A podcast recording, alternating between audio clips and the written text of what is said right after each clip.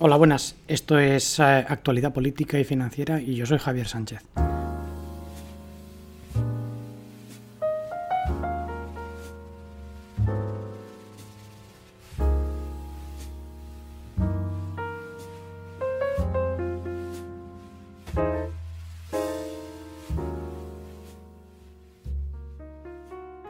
Bueno, pues ayer tuve la oportunidad de ver el. Bueno, hoy tuve la oportunidad de ver el debate presidencial entre Trump y Biden.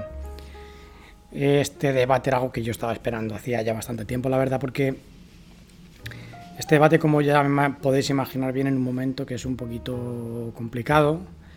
Eh, con la crisis del coronavirus, es el momento en el que, tiene que Trump tiene que revalidar o irse a casa y, bueno, eh, el análisis que yo querría hacer es el análisis que, yo quería hacer desde varias vertientes. Uno es el análisis desde, la, desde el punto de vista del coronavirus, el análisis del punto de vista de los problemas que está habiendo ahora mismo en Estados Unidos con, bueno, pues con los disturbios, el Black Lives Matter, eh, y también desde el punto de vista del Tribunal Supremo, Supremo y, el, nombramiento de, de Barrett, esta mujer de cuarenta y tantos, cincuenta años que ha sido nominada para el Tribunal Supremo desde, después de que muriera eh, Ruth, eh, Ginsburg, si no me equivoco el nombre. Entonces, bueno, el debate, el debate mm, fue más bien tirando a flojo, más bien tirando a flojo y mm, un, debate que ha sido, bueno, pues, dirigido por el periodista Chris Wallace, un periodista que se le veía mucho el plumero. Mm, y eso es una cosa que, bueno, la, primera cosa que me gustaría apuntar es que había momentos en los que yo tenía la sensación de que Trump estaba debatiendo con el moderador y no con Biden porque Biden porque el moderador atacaba a Trump con sus preguntas.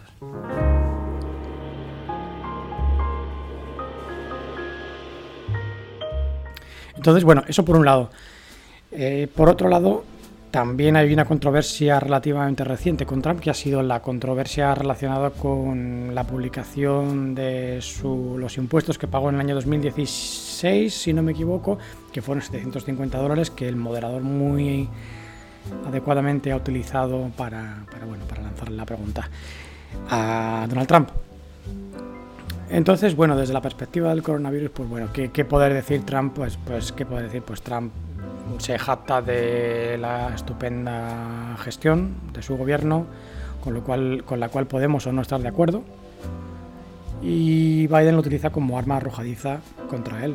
Eh, en fin, eh, voy a intentar no ser extremadamente partidista, pero bueno, voy a empezar por decir, y creo que en esto muchos de los que eh, personas con las que hablo están de acuerdo conmigo, es que Biden no es un candidato a la altura.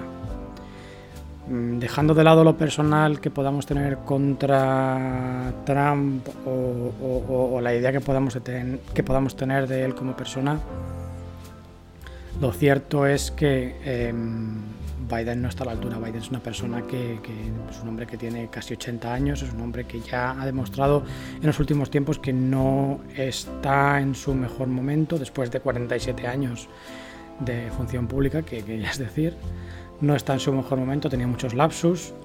En este debate sí le he visto bastante lúcido, aunque al final ya acusaba cierto cansancio. Y yo creo que la estrategia de los demócratas con, Biden ha sido desde el primer momento tener a este hombre. Yo, no, sé si este hombre de ganar eh, podría aguantar una presidencia de, de, cuatro años. Y por eso yo creo que el nombramiento de la que sería la candidata suya a la, vicepresidencia, Kamala Harris, pues fue el golpe de mano un poco de los demócratas para decir, bueno, si, si, si Biden no está capacitado para, para, ser presidente o a mitad de, o a mitad de, legislatura, pues hay que renovarle, pues se le renueva con, con, le sustituimos con Kamala Harris, damos un golpe de mano, primera mujer presidente y además de color, a mí me cuesta creer que la población de color vote a un señor como Biden, blanco de la clase alta americana. Tampoco Trump es un, reclamo para las clases, para, las, minorías negras o de color, como lo queramos llamar. Pero es que la, la, oposición es que es muy pobre. La oposición de, de Biden con, Trump es demasiado pobre. Volviendo al debate, eh, Trump me ha parecido que ha estado muy lúcido, desde el principio ha entrado con toda la artillería. En algunos momentos el debate se quedaba un poquito pueril porque era un poco. no se dejaban hablar en uno al otro, se, pisaban en uno al otro. El moderador en algún momento ha tenido que llamar la atención a, ambos, aunque también tengo que decir que el moderador ha sido bastante más duro con Donald Trump. De hecho, dirigiendo, como ya he comentado antes, dirigiendo preguntas personales hacia, hacia Trump, preguntas personales que creo que no proceden en un debate presidencial y como el moderador dice en varios momentos, hace un mejor servicio a la nación si hablan uno con el otro, no habla uno con el moderador.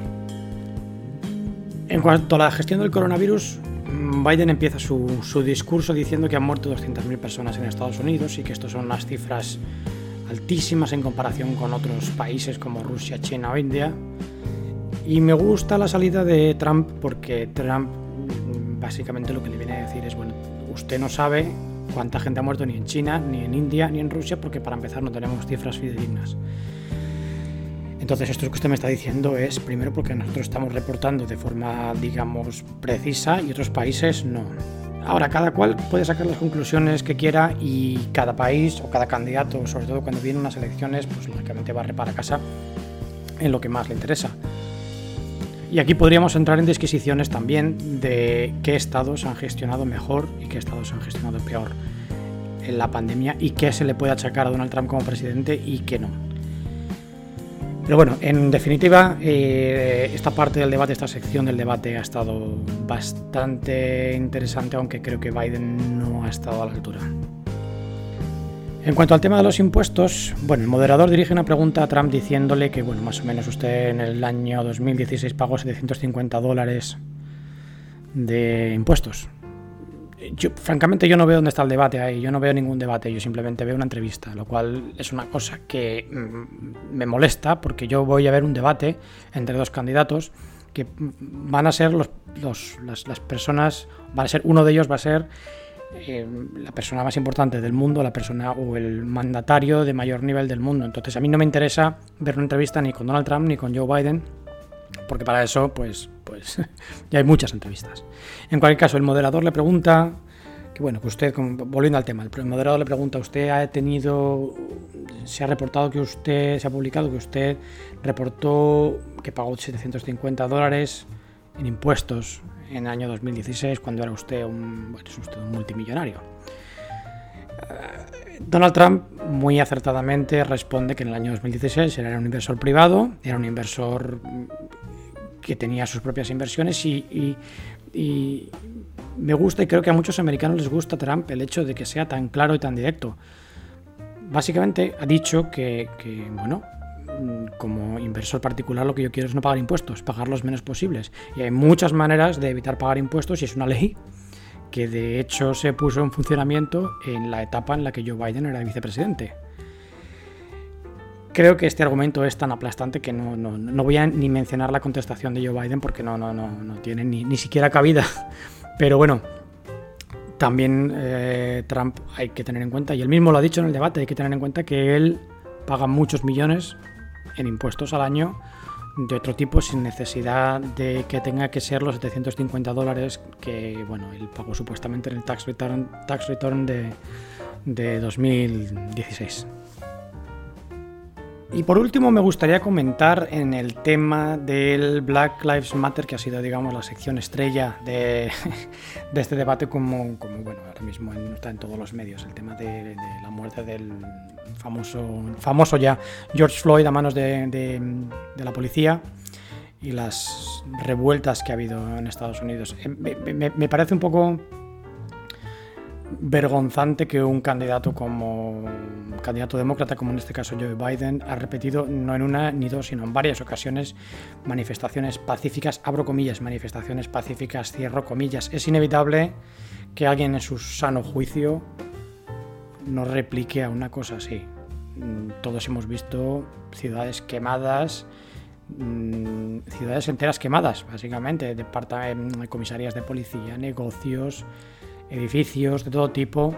Hemos visto agresiones mm, de supuestos, abro comillas, manifestantes pacíficos, cierro comillas, a personas de todo tipo, de hecho a todo tipo, no personas de raza blanca, de raza blanca, negra, jóvenes, ancianos, hombres y mujeres. Entonces, parte de la agenda parte de la agenda del Partido Demócrata en Estados Unidos, por supuesto. Es entendible que, lo que ellos quieren ganar es eh, el voto negro, latino, las minorías en general. Esto es comprensible, es comprensible, pero están sosteniendo el voto están sosteniendo el querer ganar este voto en algo que es completamente insostenible. Y me hace gracia porque eh, Trump ha habido un momento que le dice, bueno, usted no puede pronunciar las palabras law enforcement, ¿no? Las, fuerzas, digamos que sería law enforcement, sería como el equivalente a las, a las fuerzas, y cuerpos de, fuerzas y cuerpos de seguridad del Estado. Usted no puede pronunciar esas palabras. Me da la sensación un poco de que el candidato Biden es un poquito como un poco como la izquierda nuestra española que se niega a pronunciar España o el Estado español, un poco la palabra tabú que no quieren pronunciar para que su base de votantes, para no producir rechazo en su base de votantes.